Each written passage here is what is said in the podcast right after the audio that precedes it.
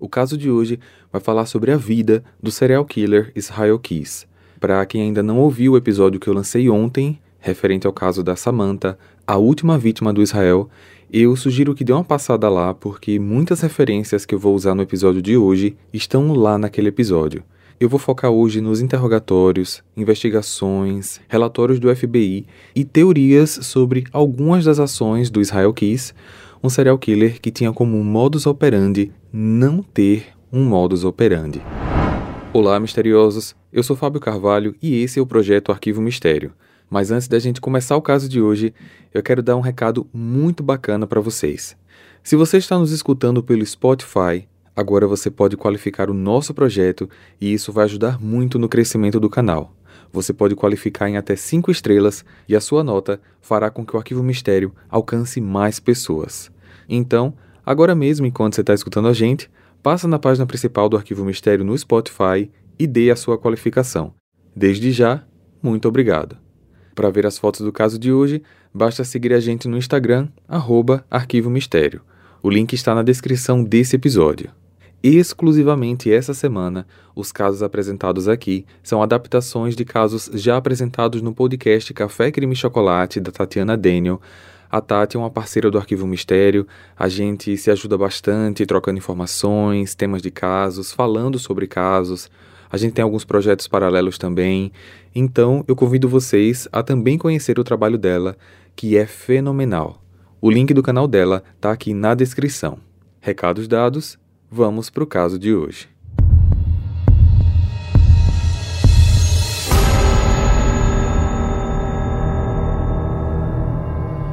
Israel Keys nasceu em 7 de janeiro de 78 em Utah, nos Estados Unidos. Era o segundo filho de um total de 10. Quando Israel era muito pequeno, seus pais, John Jeffrey e Heidi Keys, se mudaram para o estado de Washington.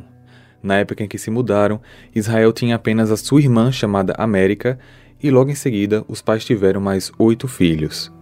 Como acontece muito nessa região dos Estados Unidos, as crianças não iam para a escola. Eles aprendiam em casa através do homeschooling. Eles eram ensinados pelos pais então Israel, assim como seus irmãos, não tiveram contato com outras crianças da mesma idade na fase de crescimento. Acabaram meio que sendo privados de um desenvolvimento social contínuo. Das poucas vezes que Israel encontrava outras crianças, o que acontecia era que, depois que eles brincavam, esses amiguinhos não queriam mais ver ele de novo, porque Israel sempre fazia algo que assustava-os demais, como matar algum animal, maltratar um dos seus irmãos ou um dos seus amigos, e assim eles nunca voltavam. Israel se juntou ao exército onde serviu sem incidentes e foi dispensado com honra em 2001. Contudo, nessa mesma época em que prestava serviço para as Forças Armadas, em 96, aos 18 anos, ele cometeu sua primeira ação criminosa. Israel admitiu ter abusado uma menina de 10 anos no rio próximo à sua casa. Nessa ocasião, ele disse que não tirou a vida dela, ele deixou ela embora, só que nenhuma das suas vítimas seguintes teriam a mesma sorte. De 96 a 2012, Israel cometeu uma série de outros crimes, alguns esclarecidos pela polícia, mas outros não. Dos 18 aos 21 anos, no exército, ele foi alocado por um período no Egito, como também em várias reservas de todo o território americano. Ao sair do exército, ele conheceu uma mulher, eles não se casaram, mas juntos tiveram uma filha. Depois deles se separarem, ele levou essa menina para morar com ele em Anchorage, no Alasca. Lá, ele montou uma empresa de construção e as pessoas que trabalhavam com Israel dizem que ele era um cara completamente normal, trabalhador, atendia bem os clientes, nunca teve problema com ninguém, nunca brigou com ninguém, e praticamente todos relatavam que ele era aquele tipo de pai bobão, vivia contando que a filha era inteligente, o quanto ela era esperta, passeava muito com ela, dava brinquedos educativos, ele fazia de tudo por essa menina. Além da filha, Israel também tinha uma namorada que morava com eles. Não se sabe quando eles foram morar juntos, mas o relacionamento teve início em 2007. Ela era uma enfermeira local em Anchorage e nunca teve nenhuma reclamação a fazer sobre ele. O admirava em todos os sentidos, como pai, como namorado, empresário, e jamais desconfiou da personalidade secreta do homem com quem ela vivia. E foi exatamente isso que Israel contou à polícia no seu interrogatório, que ninguém realmente o conhecia. apenas ele mesmo. Quando Israel foi preso no Texas, logo após ter cometido o crime contra Samantha, a polícia sabia que, pelo perfil do crime, aquele não era o único. Israel sabia também que a sua vida na prisão não seria fácil, que ele não iria sair de lá tão cedo, então, logo no início, ele resolveu, como eu falei no episódio anterior, negociar com a polícia uma execução de pena de morte rápida, em troca de informações para desvendar outros crimes cometidos por ele que a polícia nem imaginava. Israel foi realmente muito esperto nessa negociação porque ele era muito cuidadoso com as informações que passava. Eu vou dar alguns exemplos aqui. Digamos que a polícia perguntasse: Israel, você matou alguém na Califórnia? Ele respondia: Possivelmente, é bem provável que sim. Ou então, digamos que fosse perguntado: Você assaltava? Aí ele respondia: Sim. Aí perguntava: Você assaltava o quê? Bancos, residências? Aí ele respondia: Bancos, residências, muitos lugares. Então, ele não era claro nas suas respostas. Israel gostava desse controle de, naquele momento, ali naquela sala, apesar dos outros serem autoridades, era ele quem estava ditando as regras porque ele tinha outras informações. Sem ele, muita coisa ficaria sem solução. Israel adorava também esnobar os oficiais, se referindo à população como pagadores de impostos, dizendo tipo: Ah, é, eu sei, eu me sinto mal aqui em estar tá demorando tanto para dar uma informação, com todo esse dinheiro sendo desperdiçado. O povo que paga imposto não vai gostar de saber disso. Ou seja, ele ainda tentava pressionar a polícia para adiantar o acordo da sua execução, colocando psicologicamente a população contra eles. Só que a polícia estava fazendo o máximo possível. O processo do acordo estava tramitando na justiça e eles não podiam ficar apenas esperando. Precisavam trabalhar, continuar puxando informações dele, e seria muito importante para a polícia que Israel confessasse os seus crimes dando nomes às vítimas e apontando também onde os corpos poderiam estar, para que eles pudessem assim confiar na credibilidade dos depoimentos. Ou seja, Israel teria que confessar um outro crime por completo. Ele decidiu então contar o que houve com duas de suas vítimas, Bill e Lorraine Courier, um casal de meia idade que morava em Essex, Vermont, e estavam desaparecidos desde junho de 2011. Segundo Israel, ele comprou uma passagem do Alasca para Chicago. Em Chicago, ele alugou um carro e dirigiu até Vermont, onde ele fez a reserva em um hotel, dormiu e na manhã seguinte foi à procura de vítima ou vítimas. Como sempre, ele não tinha ninguém em mente, o que ele queria era uma oportunidade onde ele não fosse pego. Então, ele decidiu que o crime deveria acontecer dentro de uma casa onde ele poderia invadir e violentar pessoas lá dentro. Ele tinha certos requisitos para serem seguidos quanto a isso, como a casa não poderia ter crianças, não poderia ter cachorro e a garagem tinha que ser conectada com a casa. Então, quando ele encontra o imóvel que satisfazia suas necessidades, foi a hora de se preparar. E se preparar para Israel era buscar um dos seus kits. De acordo com Israel, todas as viagens que ele fazia giravam em torno de esconder algum kit desses ou matar. Então, quando a polícia puxa os movimentos do cartão de crédito dele, encontra passagens aéreas e reservas em hotéis em diversos pontos do país. Suas viagens não pareciam estranhas, pois a desculpa que ele dava para os outros era sempre por conta do trabalho, ele estava o tempo todo viajando para algum lugar. Então, nesses 16 anos, ele estava distribuindo kits em algumas viagens e em outras, matando. Nesse caso do casal, Israel foi até um terreno abandonado que ficava nos fundos de um barracão, onde anos atrás ele havia escondido um dos seus kits, que era nada mais, nada menos do que um balde grande, e dentro tinha uma arma, um silenciador, silver tape, lacres, sacos de lixo, facas e produtos de limpeza. Ele pretendia entrar na casa quando o casal já estivesse dormindo, então ele ficou do lado de fora, reparando o momento em que eles apagariam as luzes, e assim que isso aconteceu, meia hora depois mais ou menos, ele cortou as linhas telefônicas da casa pelo lado de fora. Depois ele usou uma ferramenta para abrir a porta da cozinha da maneira mais silenciosa possível e assim entra na casa. Já dentro, Israel resolve não fazer nada. A princípio, ele fica escondido mais ou menos das 10 da noite até as 2 da manhã, E aí, nesse momento, ele começa a andar devagar pela casa, procurando dinheiro ou algo mais de valor, e nessa busca ele encontrou duas armas. Israel separou elas para que, após a execução do seu plano, levasse as armas com ele para a confecção de um outro kit. Então, após olhar a casa inteira e fazer meio que um mapeamento do local, Israel resolve acordá-los. Apontando uma arma para o casal, ele diz estar apenas assaltando a casa, pede para que os dois cooperem e garante que nada iria acontecer desde que ele obedecessem todas as ordens, mesmo não sendo esse o seu verdadeiro plano. Primeiro, Israel amarra as mãos e os pés do Bill, mas assim que ele está prestes a fazer o mesmo com Lorraine, Bill escapa. Os dois engajam numa luta, mas como Israel estava em vantagem, ele conseguiu imobilizar o Bill novamente. Em seguida, ele levou o casal para a garagem. Desesperado, Bill consegue escapar novamente e é nesse momento que Israel o acerta com um tiro na cabeça. Com o Bill já sem vida, Israel violenta sexualmente Lorraine e a asfixia. Ele deixa a cena do crime levando consigo as armas, dinheiro e os corpos. Quando a polícia perguntou onde os corpos estavam, Israel disse que daria essa informação depois.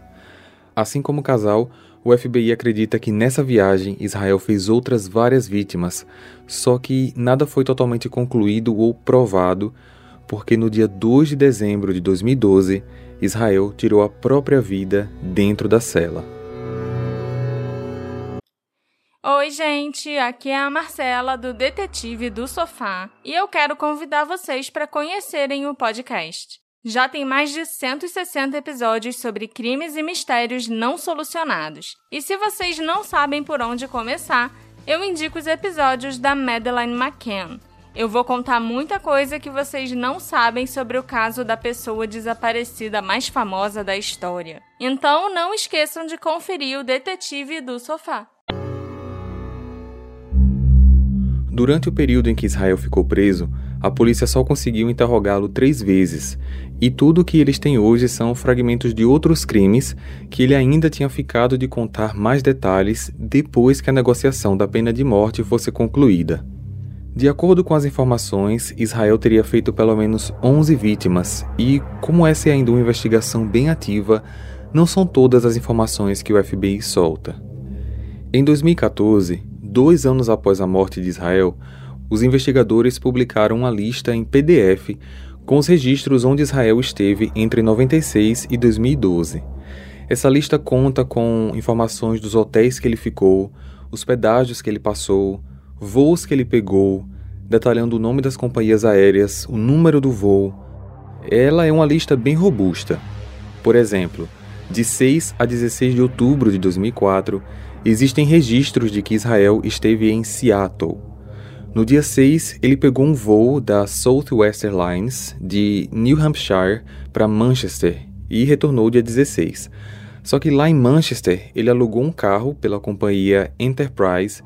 Ele pegou um Kia modelo Amante de cor vermelha, tem a placa do carro também lá nesse documento, e ele dirigiu com esse carro por 1.745 milhas ou 2.800 quilômetros. Outro exemplo, de 29 de outubro a 2 de novembro de 2007, Israel foi para Los Angeles. Dia 29, ele pegou um voo pela companhia Alaska Airlines e desceu em Los Angeles. Lá, ele alugou um Mitsubishi Lancer da cor branca, tem a placa do carro lá também, e viajou 95 milhas ou 150 quilômetros. Então, digamos, qual o objetivo da publicação dessa lista pelo FBI? Talvez, se alguém tem em sua família ou no seu currículo de amigos alguém que desapareceu nessas datas, nessas localidades dessa lista, e as informações se encaixarem, eles esperam que essas pessoas entrem em contato com eles. Aliás, o FBI não liberou todas as informações por completo, porque eles sabem mais ou menos a direção em que Israel percorreu e esses detalhes minuciosos estão guardados para que, se alguém um dia apareça com pistas, essas pistas possam se encaixar com as informações sigilosas que eles têm, evitando assim o risco de pessoas aparecerem apenas para querer chamar a atenção. Só que aí, em maio de 2020, seis anos depois do FBI publicar essa lista, eles liberaram mais uma peça desse quebra-cabeça. Foi colocada à disposição do público uma foto mostrando caveiras desenhadas pelo próprio Israel, que tinha deixado esse material junto com uma carta de quatro folhas na sua cela no dia em que ele tirou a própria vida. Essa imagem trata-se de desenho de 11 caveiras, todas com uma cruz na testa e um desenho diferente dos demais, que se assemelha com uma cabra dentro de uma estrela, também com uma cruz na testa, só que em uma dessas caveiras tem uma frase escrita embaixo: We are one, ou Todos somos um.